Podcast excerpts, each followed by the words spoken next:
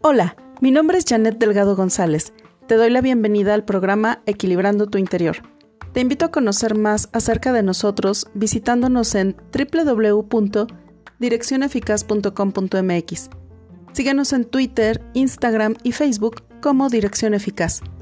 Envía a nuestras redes sociales tus sugerencias sobre algún tema específico o situaciones que estés viviendo en la actualidad y que desees abordemos en próximos programas.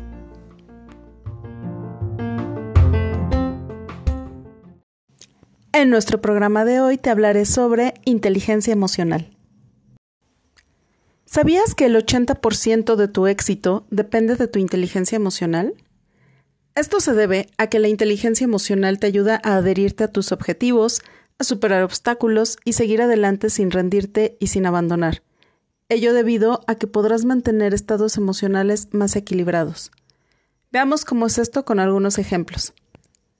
Supón que has decidido participar en una carrera virtual de 10 kilómetros. A prácticamente un año de estar la mayoría del tiempo en casa, has perdido condición física e hiciste a un lado tu hábito de trote y carrera diario. Vuelves a retomar, diseñas tu calendario con distancias y tiempos. Inicias bien, pero a los pocos días empiezas a saturarte con tu trabajo. Tienes que entregar algunos reportes, tienes varias videoconferencias, etc. Y por ello haces a un lado tu plan de ejercicio un día, luego dos, tres, y así pasa una semana en que lo dejas. Empiezas a sentirte culpable, pues contrastas tu planeación y tu realidad, y te sientes decepcionado. Haces a un lado tus planes y el tiempo designado lo dedicas a dormir. ¿Cómo se relaciona la inteligencia emocional en este ejemplo? Fácil. Dos de las habilidades en que te entrena la inteligencia emocional son el manejo de emociones y la automotivación. En este caso, el manejo de emociones te ayudaría a gestionar la culpa, la frustración y la decepción por no haberse aplicado el plan que habías realizado de ejercicio. Y la automotivación te daría el empuje para ser constante en la meta que ya habías planteado. Otra situación. Te encuentras haciendo home office y tu pareja sí sale a trabajar de manera presencial. Cada vez que llega por las tardes, te sientes un tanto ansioso de que pudiera haberse contagiado de coronavirus. En casa tienen su zona de desinfección y no se acerca a ti hasta después de haberse bañado. Pero aún así, por las noches, imaginas que en el trabajo se pudo quitar el cubrebocas y contagiarse. Por la mañana lo interrogas para saber si guardó el día anterior sana distancia, si se quitó o no el cubrebocas, si se talló la cara sin lavarse las manos, etc. Todo esto lo agobia a él y a ti, por lo que suelen tener un nivel de tolerancia entre ustedes mucho menor, y por las noches duermes con miedo. ¿Cómo nos puede ayudar en este caso la inteligencia emocional? Comprender y concientizar el porqué de las emociones es un gran paso. El miedo es una emoción que nos ayuda a estar alertas ante un posible peligro, y la reacción a esta emoción es huir o enfrentar. ¿Cómo enfrentar el temor a que la pareja se contagie? Confiando en que está llevando a cabo todas las medidas preventivas fuera de casa y hablando respecto a cómo se sienten ambos en esta situación. Un último ejemplo. Imagina que decides emprender un negocio familiar de venta de postres, especialmente pasteles para cumpleaños. Esta decisión la toman en conjunto, pues siempre has sido reconocido por tu familia y amigos porque preparas postres muy ricos. Entonces hacen su estructura y asignación de funciones para este nuevo negocio. Tu pareja se encargará de comprar la materia prima y de llevar los postres o pasteles a sus clientes, tus hijos apoyarán lavando trastes y empacando los productos en cajitas con alguna etiqueta distintiva y con los datos de contacto. Y una de tus hijas se encargará de enviar publicidad por WhatsApp a vecinos, familiares, amigos y publicitar el negocio también por redes sociales. Todos están entusiasmados por este nuevo negocio. Y un vecino le solicita un pedido de 50 cupcakes. Tú feliz haces tu lista de compras y se desarrolla la logística como lo planearon. Todo muy bien, Solo que al término del proceso, al hacer cuentas, resulta que no tienen ganancias y al contrario, tuvieron pérdida de un 10%, pues hubo costos que no consideraron, como moldes, entre otras cosas. Además de que la cotización inicial fue con precios de hace un mes y hubo incremento en el precio de varios productos. Hay desilusión, frustración, enojo ante esta situación. Alguien de la familia opina que para qué seguir si se gana muy poco y se trabaja mucho. Alguien más se queja porque considera que fue quien más trabajó. Otro pregunta quién hizo tan mal las cuentas, y así empieza una discusión sobre este hecho. ¿Cómo nos ayuda la inteligencia emocional en un caso como este? La inteligencia emocional nos ayuda a ser más resilientes, es decir, a superar y adaptarnos a momentos adversos con la confianza de que saldremos adelante a pesar de todo. Y estos momentos adversos van desde proyectos fracasados como en este caso, hasta dificultades económicas, rupturas amorosas, pérdidas, etc. Con estos tres ejemplos, podemos comprender con mayor claridad la importancia de entrenar nuestra inteligencia emocional en el día a día. Todos tenemos cierto nivel de inteligencia emocional, en mayor o menor grado, para que identifiques mejor cómo te encuentras, te comparto las habilidades que la integran, que básicamente son cinco.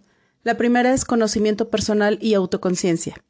Esta se refiere a la capacidad que tienes para identificar tus pensamientos, emociones, sentimientos y reacciones, así como cuánto te valoras a ti mismo y en qué medida confías en tus capacidades y habilidades.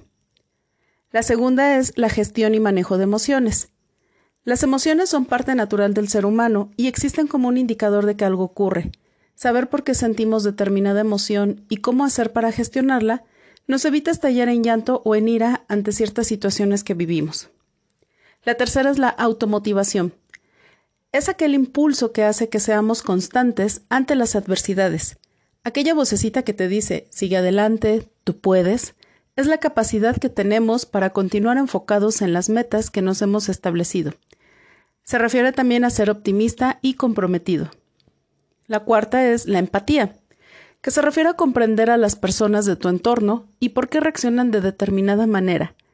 Hace que te relaciones de manera más asertiva, además de que genera un sentimiento de solidaridad y mayor tolerancia. Y por último, las habilidades sociales, que se refieren a la capacidad para inducir respuestas deseables en los demás, mediante la influencia, la comunicación, el liderazgo, el comunicarte adecuadamente es una, en una reunión de trabajo, el transmitir el mensaje de manera adecuada hacia los demás.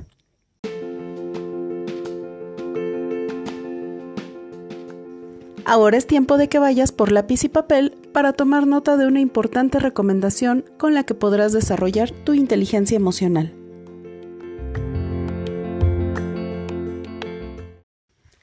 Practica la autoobservación de manera objetiva para detectar cómo te encuentras. Algo muy importante es que seas completamente sincero, pues partiendo de la realidad es como se pueden lograr mejoras significativas, y para ello te recomiendo que realices una bitácora de emociones. Vas a dibujar cuatro columnas con los siguientes títulos. Primero, situación o contexto, después emoción o sentimiento, posteriormente reacción y por último punto de mejora. Todos los días por la mañana o la noche cuando tengas un espacio para ti, vas a escribir las situaciones que recuerdes del día a día que te hayan causado algún tipo de impacto, ya sea positivo o negativo, y las trasladarás a tu bitácora de emociones. Te explicaré el llenado de cada columna acompañado de un ejemplo. La primera columna, que se refiere a la situación o contexto. Ahí escribirás qué es lo que ocurrió como desencadenante a la emoción que te generó cierto impacto. Por ejemplo, estaba limpiando las ventanas de mi casa y no terminé de hacerlo porque descubrí que ya no había líquido limpiador de vidrios que utilizo para quitar manchas de gotas. En la segunda columna, que se refiere a la emoción o sentimiento, vas a escribir cómo te sentiste ante esa situación anterior. La diferencia entre una emoción o sentimiento es que la primera va a durar algunos instantes y la segunda te va a durar horas o hasta días. Continuando con el ejemplo. Me enojé mucho al descubrir que no había ese líquido, pues apenas compré artículos de limpieza y mi pareja, que se encarga de hacer la lista de lo que falta, no lo apuntó. Es un sentimiento, pues ya pasaron varias horas desde el acontecimiento y sigo enojándome al recordarlo. En la tercera columna, que se refiere a la reacción, plasmarás qué decidiste hacer ante la situación y la emoción o sentimiento que te desencadenó. Continuando con el ejemplo. Dejé tirado todo ahí porque me enojé. Dejé la cubeta con agua, los trapos, el jalador, etc. Mi pareja me preguntó y discutimos, pues le dije que por su culpa ya no limpié los vidrios. Y por último, en la cuarta columna, que es el punto de mejora, escribirás qué harías si volviera a ocurrir la misma situación en el futuro, siempre con un enfoque hacia sentirte mejor contigo, hacia el interior y hacia el exterior. Continuando con el ejemplo, Primero revisaría si tengo todos los materiales que necesito para limpieza. Segundo, en caso de no tenerlos, colocaría una hoja de artículos por comprar en algún lugar visible, escribiendo el líquido para comprarlo en la siguiente visita al súper. Y tercero, reprogramaría la fecha de limpieza de vidrios. Mediante el uso de esta bitácora podrás mejorar tu capacidad de autoanálisis, logrando tener un mayor conocimiento sobre ti. Podrás detectar esas emociones frecuentes que tienes y el por qué se generan. Detectarás bajo qué situaciones tienes baja tolerancia y esto te dará una guía para mejorar. Por último, recuerda que mediante la constancia obtendremos los resultados que deseamos. Nuestro bienestar depende de nuestra voluntad para hacer las cosas y vivir con mayor bienestar en nuestra vida. Con esto me despido y te deseo pases una semana maravillosa, llena de salud, felicidad y la satisfacción de lograr aquellos compromisos que has hecho contigo para tener mayor bienestar. Hasta pronto.